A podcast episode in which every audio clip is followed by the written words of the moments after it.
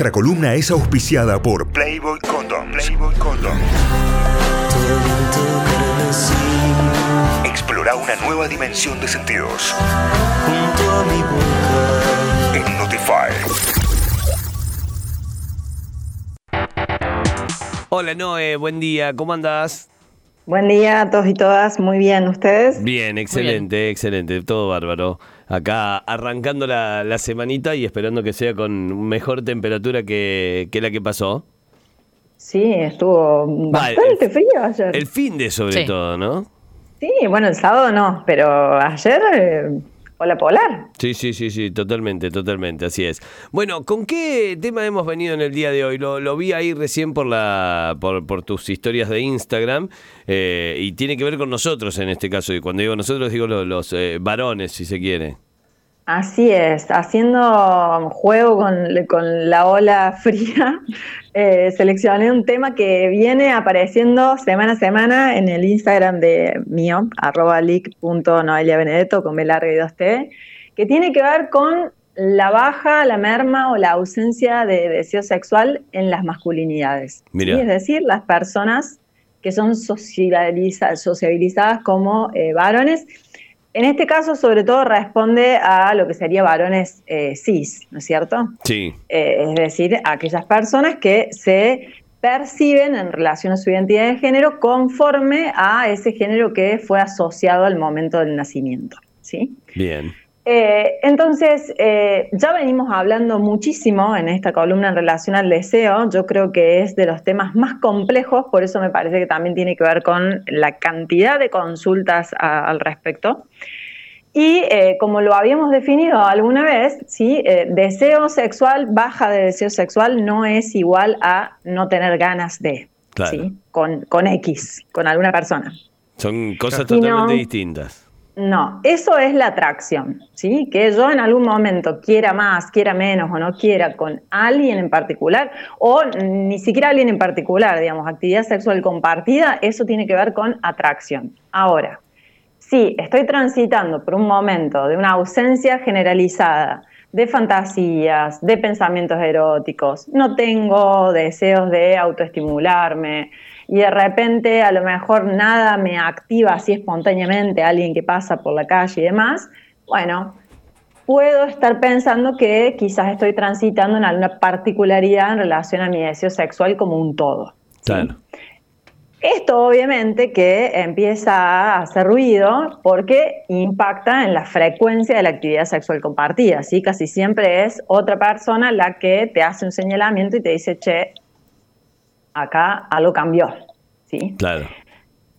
Y en realidad lo que cuesta muchísimo elaborar y entender, yo creo que es la parte más difícil, es que justamente las variaciones en el deseo sexual, lejos de ser una patología o un trastorno, son más eh, la regla que la excepción, ¿sí? Nadie va a sostener durante toda su vida niveles eh, altos u óptimos o lo que sea que se, que se refiera a óptimo de deseo sexual, ¿sí?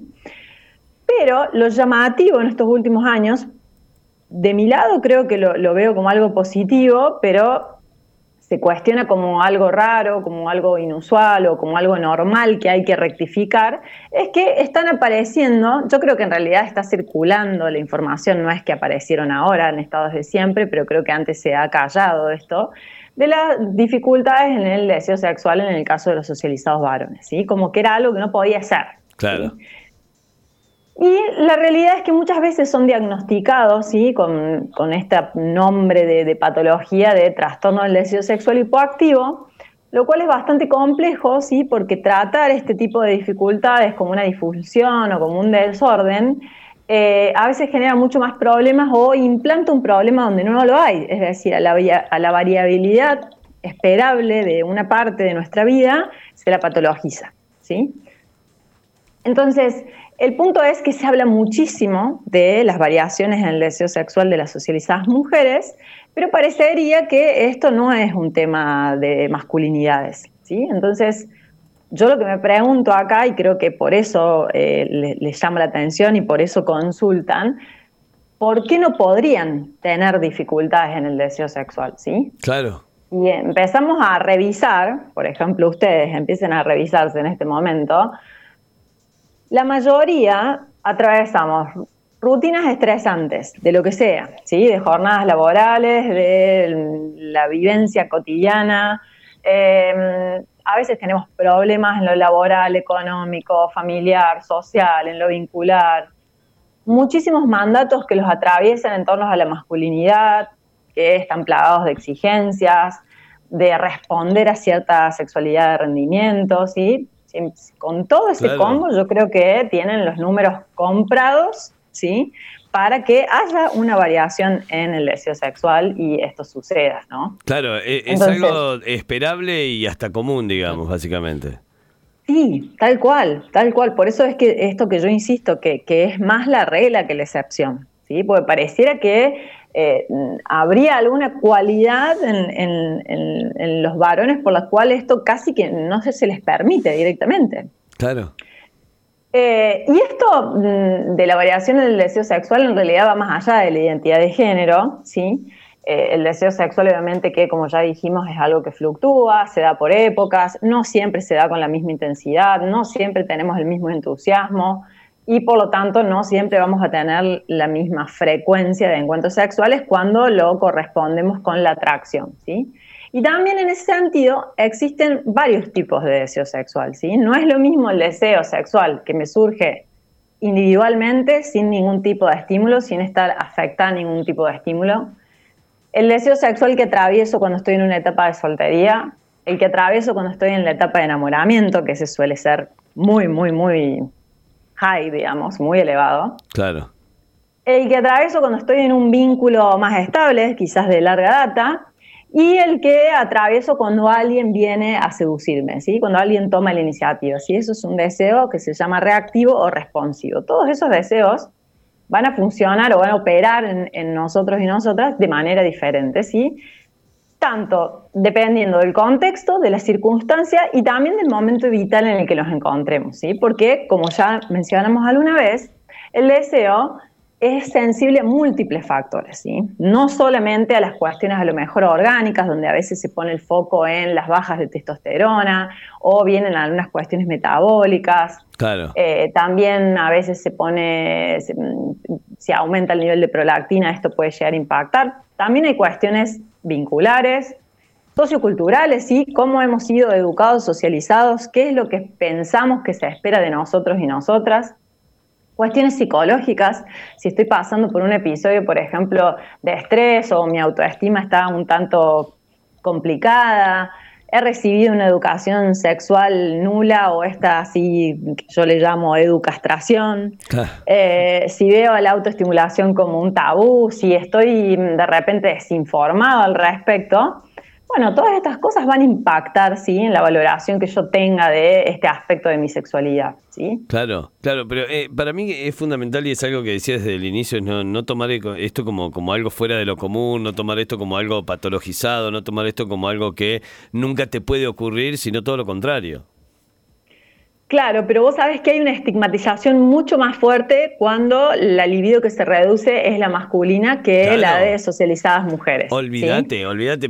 digamos, en el imaginario siempre es mucho más común a que eh, el hombre deba querer siempre a que la mujer ponga siempre un pero, digamos, y es como un prejuicio absolutamente equivocado totalmente sesgado, ¿sí? Eh, se, les toma a los socializados varones como seres hiperdeseantes que están siempre listos, que básicamente que no les afecta el contexto, eh, que esto está relacionado directamente con la virilidad, que siempre van a querer, que tienen la idea fija, eh, que no hay forma de que digan que no si, si alguien les encara. Y en relación a eso, sí, las expectativas suelen ser tan tan altas que claramente están destinadas a frustrarse o a no cumplirse al menos, ¿sí? Claro. Hay que tener muy en claro esto de que ningún cuerpo funciona de la misma manera siempre, ¿sí? La mayoría de los varones en algún momento de su trayectoria vital van a padecer alguna consecuencia de esta idea o de este mandato de hombre hipersexual que todo lo puede, eh, bueno, producto de todo, todos los mandatos que, atravesamos en, esta sociabilización, ¿no? Claro. La realidad es que la sexualidad muchas veces se evalúa más como una especie de competencia y de rendimiento que como algo placentero o satisfactorio que uno hace, por así decirlo, como amor al arte, ¿no? O por, amor al arte. Sí, eh, Y está llena de deberías que a veces nos hacen sentirnos un tanto inadecuados o inadecuadas. Entonces, justamente, la pregunta que tenemos que hacernos es, ¿es un problema ser un varón y registrar bajo deseo sexual? ¿Sí? Eh, la realidad, y es que mm, en esto coincide tanto la bibliografía como, como la escucha que yo tengo en la clínica, nunca he recibido, hasta el momento, sí, puede ocurrir, a un socializado varón soltero que venga a consultar porque registra bajo deseo sexual.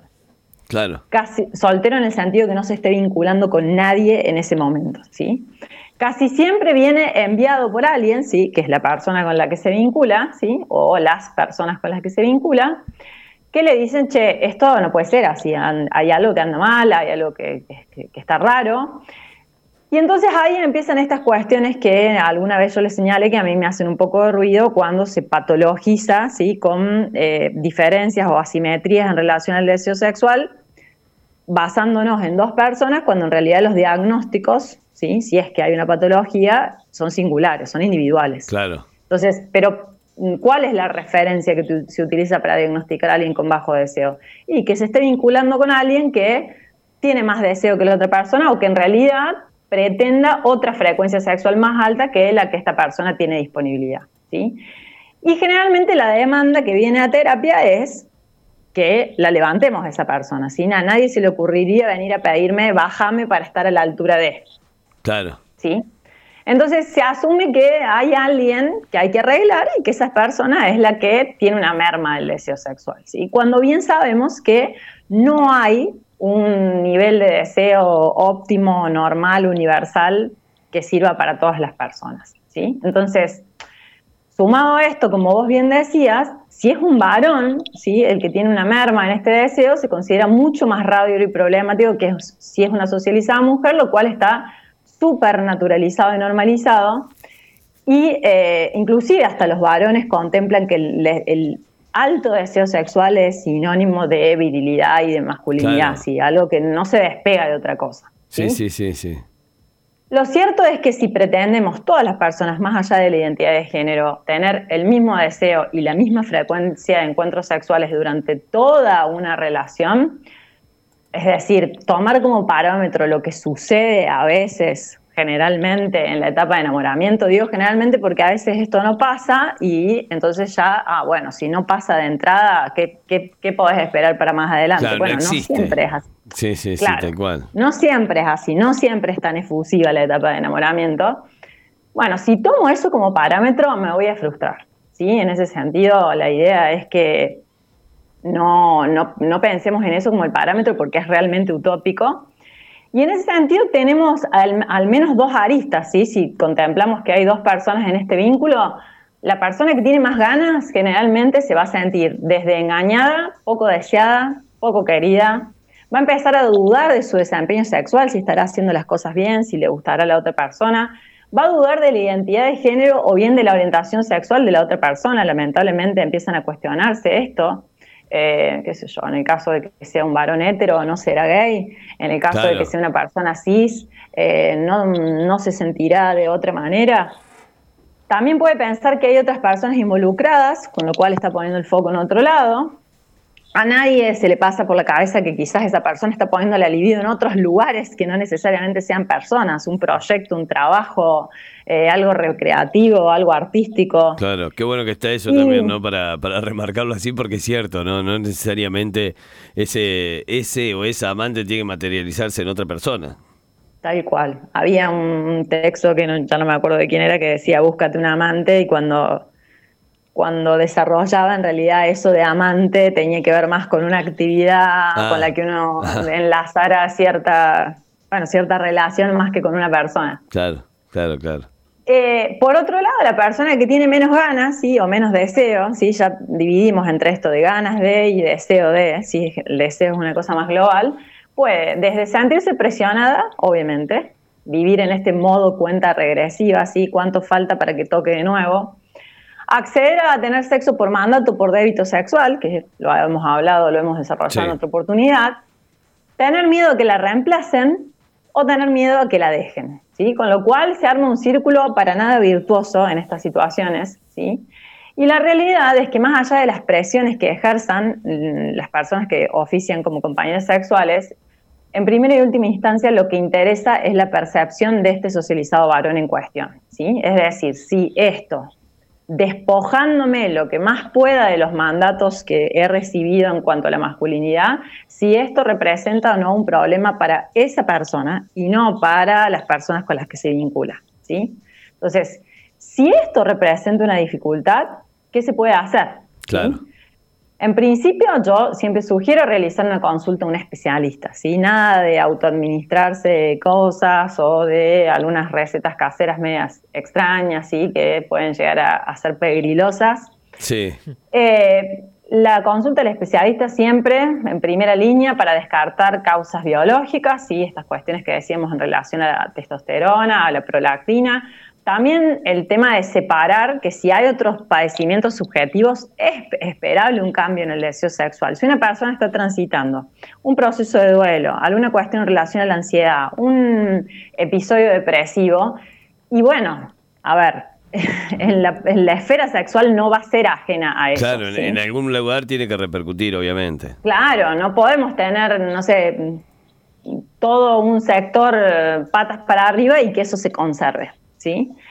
Por otro lado, también eh, los problemas sexuales que las personas hayan tenido como antecedentes, ¿sí? Eso mm, genera una especie de precedente en relación a las experiencias que las personas van a valorar como positivas o negativas y van a impactar en la futura respuesta sexual. Es decir, si la persona ha tenido, qué sé yo, una dificultad reactiva, una dificultad en el control eyaculatorio, alguna situación no tan feliz o frustrante, bueno, eso puede impactar para más adelante. Los factores vinculares, sí, es cómo se siente en la relación en la que está, son de peso. Hay una investigación de 2017 de Murray y su equipo de investigadores sobre la experiencia de los varones en relaciones a largo plazo y encontraron que más allá de la edad o la duración de la relación, los factores como sentirse deseado, que los encuentros sexuales sean emocionantes e inesperados y que haya una comunicación, que es sobre lo que siempre insisto, una comunicación asertiva, provocan la activación del deseo, mientras que, por ejemplo, situaciones de rechazo, dolencias físicas o experiencias que se valoren como negativas, las características de la salud de la persona en ese momento y la falta de conexión emocional con las personas con las que me vinculo son factores que van a oficiar como inhibidores. Claro. Entonces, ¿qué hacemos con esto? Si Una vez hecha la consulta, una vez hecho el descarte de todos los otros factores, poder hablarlo. ¿sí? Como siempre, siempre vamos a militar en este espacio comunicación. ¿sí? con tu pareja, con tu vínculo, entre amistades también, ¿no? Porque de repente está tan instalada la representación de que esto a los varones no les pasa, que los discursos están totalmente silenciados y esto invisibiliza una situación que es bastante frecuente. Entonces, existe muchísima presión en relación a la, disponibilidad de la persona y su relación con la virilidad, tanto que si de repente la persona no se encuentra tan disponible, se le cuestiona la virilidad. ¿sí? El famoso, vos no serás tal cosa. Automáticamente. Y, bueno, y eso también hace como una autovaloración, ¿no? El autoestima pique, la persona empieza. Hay, hay, personas que vienen a la consulta está preguntándose, che, ¿será que no, no me gusta el género de las personas con las que me estoy vinculando en este momento? ¿Será que tendré otra orientación sexual? Claro. Como esta duda de sí mismos. Sí, sí, sí, sí. Y por último, esta cuestión de no obligarse a justamente sostener situaciones que no quieran, ¿sí? Esto de tener encuentros sexuales desde el mandato, desde la obligación. Desde el débito sexual. Desde el débito, desde hoy toca, ¿sí? Esto de no puedo decir que no, no, me puedo achicar o, o esto que también pasa, que a veces ni siquiera tiene que ver con deseo o, que tiene más bien que ver con el hecho de que la otra persona ya no te gusta, ¿sí? O que no te gusta de entrada. Pero pareciera que si sos varón, y está disponible la situación, hay que eh, hacerla igual, hay que sostenerla igual aunque no te guste. Y en relación a eso me parece que justamente lo que va haciendo es erosionar. Si hay deseo, lo va a erosionar, ¿sí? O, o, puede haber alguna dificultad y la persona va a tildar esa dificultad de un problema cuando en realidad es una reacción esperable, que vos estés con alguien que no te gusta o que no te atrae por algo y de repente no tengas una reacción. Y bueno, me parece que en cierto sentido el cuerpo es bastante sabio en esa respuesta que está inhibiendo. Claro, absolutamente, absolutamente. Noé, clarísimo, clarísimo, como siempre. La buscan a la Noé en su Instagram, leak.noeliabenedetto, leak.noeliabenedetto, nuestra sexóloga, para seguirla ahí, para consultarle, para ver todo, absolutamente todo el contenido que va generando también semana tras semana y para ver el contenido de esta columna que será compartido a partir de hoy eh, en arroba notifyok y arroba leak.noeliabenedetto Benedetto. Además le pueden sugerir temas siempre, cada, cada semana, para que ella pueda ir charlando acá con nosotros. Y eh, obviamente también, también tienen la posibilidad de escucharla en Spotify y en Google Podcast de, manera gratuita. Van a poder revivir esta columna. Eh, un tema que a nosotros como, como varones nos debería eh, por lo menos interpelar y empezar a ver qué, qué pasa alrededor de esto también empezar a hacerle un poco de caso. Excelente lo de Noé, cómo me desburra todas las semanas, dice alguien por acá. Hay más mensajes que dice, bueno, genial este espacio. Eh, la verdad, la columna de la licenciada es genial y clarísima. Bueno, muchísimas gracias también a todos los que se comunican y envían su mensaje. Algunos de los que van llegando ¿no? en el día de hoy. Eh, muchas gracias.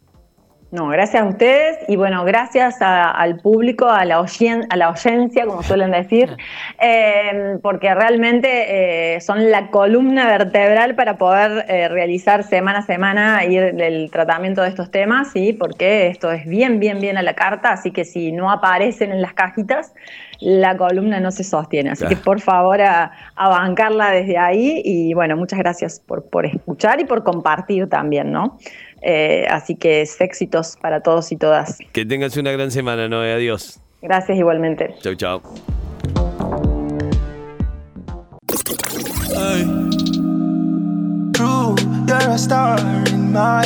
Auspicio Playboy Condoms.